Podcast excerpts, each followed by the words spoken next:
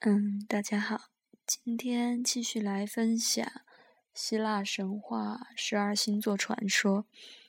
那本来呢，肯定是想着昨呃，想接着昨天的开始，昨天是分享了白羊座嘛，肯定是想顺序下来接着分享金牛座。那是呃，突然呃改变了一个想法，是今天早上呃听到这个。星座和占星微刊的电台 FM 八一零三八五，呃，主播是 April 占星，他呃更新的一期节目，关于水瓶座的，它的标题是水瓶座异类觉醒，嗯，是因为当前正在是水瓶月嘛，是太阳水瓶们的生日，所以也是受他。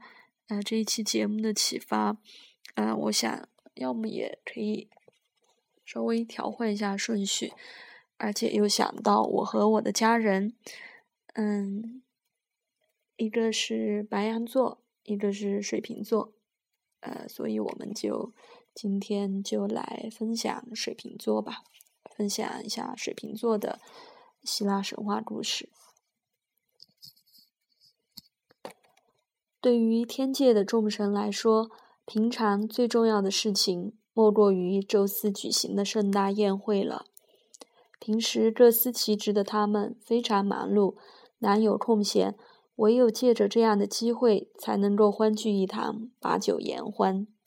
在古希腊，不论是在神界还是在人间，但凡家中举行盛宴时，待在闺中尚未出嫁的女儿。都必须伺候在桌旁，担当斟酒的工作，以此来表示对父母的尊重和对客人的热烈欢迎。因此，担任此职的女儿都是家中最为美丽和聪慧的那位。她需要优雅地游走于宴会桌之间，眼勤手快地为父母和客人们斟酒倒水。既然是宙斯所主办的宴会，这个工作当然就得由他的女儿来担任。赫伯是宙斯与赫拉的女儿，是永远年轻的青春女神，容貌姣好，活泼可爱。她负责施展青春，亦是诸神的针灸官。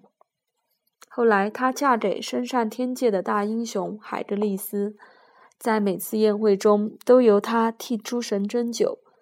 赫伯以主人家的少女身份，提着玉瓶，不断为开怀畅饮的众神们添加琼浆玉露，或倒出沉静的仙水给众神洗手。长相甜美的赫伯说话悦耳动听，举止轻快优雅，既不会让美酒从众神的杯中溢出，也不会让众神杯中无物，所以一直是宙斯最钟爱的针灸女士。可惜，快乐美满的日子总归不会长久。在赫伯结婚之后，宙斯家宴的针灸官一直因为没有合适合适的人选，所以一直空缺着。宴会也不如以往那般热闹了。身为主人的宙斯对此伤透了脑筋，没有合适的人来针灸，宴会的气氛就冷淡了许多。众神也觉得不尽兴，渐渐开始挖空心思的。寻找托辞，拒绝宙斯的盛情邀请。赫伯已经出嫁了，到底谁能担当他的职务呢？宙斯不得不向众神征求意见。在一阵骚动和小声探讨之后，众神向宙斯推荐了特洛伊的王子加尼美迪斯。加尼美迪斯王子是个唇红齿白的美男子。他肌肤像少女一般柔嫩洁白，头发如黄金灿烂闪烁，全身散发着迷人的光彩和耀眼的光芒，令人为之倾倒。宙斯向来迷恋美好的人和物，听到这个建议之后，他二话不说，立即启程到了特洛伊。加尼美迪斯是特洛伊国王最喜欢的儿子。那天正好奉父王之命到山上放牧，看守羊群，这正好让宙斯有机可乘。纵使加尼美迪斯只穿着一一身最简单朴素的牧童装束，可是他那高贵典雅的气质，如雕塑般俊美的脸庞，颀长优美的体型身形，让只是远远望了他一眼的宙斯就迷恋上了他。如此美好的少年，若能担任自己的针灸官，必将为自己的宴会增色不少，成为最吸引众神的家宴。对美好事物有强烈占有欲又爱慕虚荣的宙斯，立刻下定决心，无论如何要把少年带回天界。宙斯本想向特洛伊国国王请求带走他，但转念一想，加尼美迪斯是最受宠爱的王子，国王一定不愿意放他走，哪怕是去天界。可是任何事情都无法阻止宙斯心中升起的强大占有欲。和带走王子的决心，他左思右想后，决定先下手为强，带走王子，其他的事情再慢慢解决。宙斯变身成了一只巨鹰，从天而降，俯冲直下，停在了加尼美迪斯的前面。眼前突然出现了一只巨鹰，加尼美迪斯非常害怕，掉头就跑，但老鹰温顺地跟在他后面。慢慢的，王子消除了戒心，转过身来，端详着这只鹰。众神之神的宙斯变身而成的这只鹰，羽毛光泽亮丽，目光炯炯，有王者风范，而又温顺可亲。加尼美迪斯禁不住抚摸起巨鹰来，还爬到巨鹰的背上坐着，匍匐在巨鹰的脊背上。突然，巨鹰振翅高飞起来，直冲云霄。王子吓得面如土色，惊声尖叫起来，喊叫声回响在天界人间。不管加尼美迪斯如何叫喊，巨鹰都没有丝毫的停歇，一鼓作气地飞到了奥林匹斯山上，停在了神殿前面。宙斯恢复了真身，加尼美迪斯看得目瞪口呆。宙斯安慰了一下王子，平复了他起伏不定的心。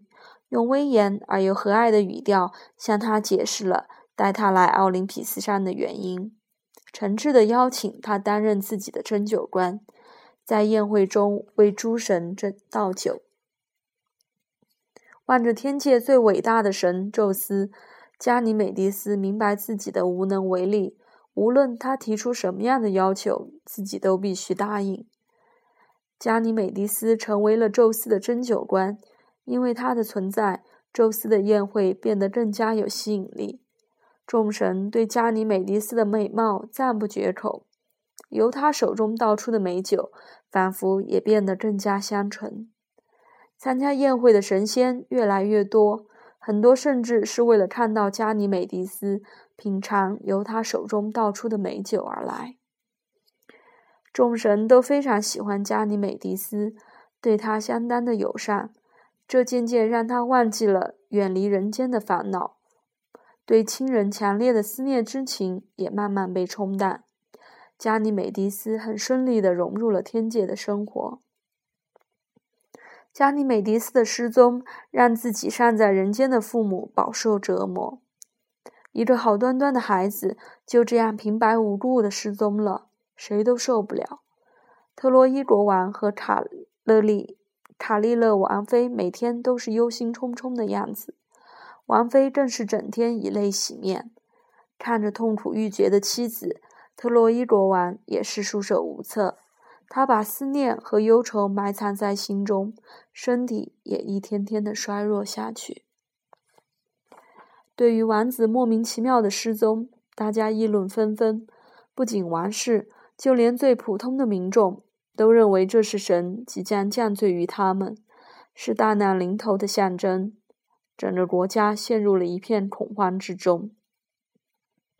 听到人间这些胡乱臆测的谣言，宙斯知道自己是始作俑者，心中也有些许歉意，但他绝不舍得让加尼美迪斯重返人间。为了平息谣言和抚慰经受丧子之痛煎熬的父母。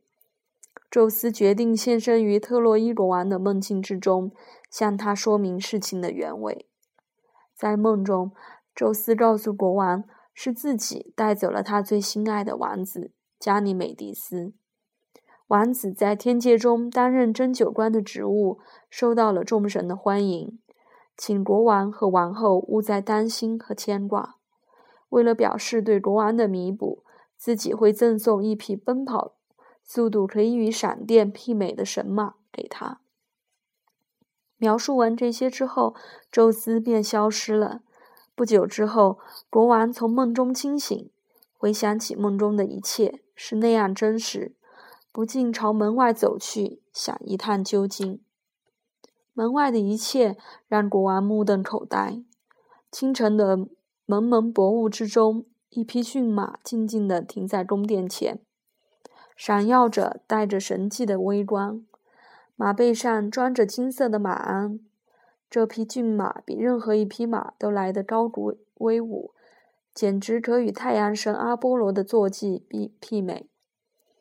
这时，国王才回过神来，想想梦中的一切，竟然全部是真实的。望着这匹神马，特洛伊国王悲喜交加，喜的是儿子并未出任何意外，正在天界逍遥的活着；悲的是自己永远再也见不到儿子。宙斯之命难看。国王伸出手，温柔地抚摸着这匹马。就好像摸着自己的儿子一般，以作精神寄托。后来，宙斯为了纪念加尼美迪斯，感谢他为了众神的欢愉牺牲了自己，尽忠职守的侍奉于宴会桌前。宙斯将加尼美迪斯倒酒的姿态放到天空之中，成为水瓶座；而在埃及，水瓶座则代表雨季。扛着水瓶的少年将大量的水注入水源地，尼罗河的河水才得以源源不绝。据说加尼美迪斯的双手倒出的水象征着神明智慧的源泉，因此水瓶座的人一般都聪慧过人，很少会是笨蛋。另一方面，水瓶座的人都极度向往自我，愿意为自由抛弃一切。若为自由故，两者皆可抛，是水瓶座的真实写照。这可能是源于加尼美迪斯是被宙斯强制抓到天界担任针灸官的，所以他们对自由才会如此向往。其追逐自由的程度，往往是众人难以理解的。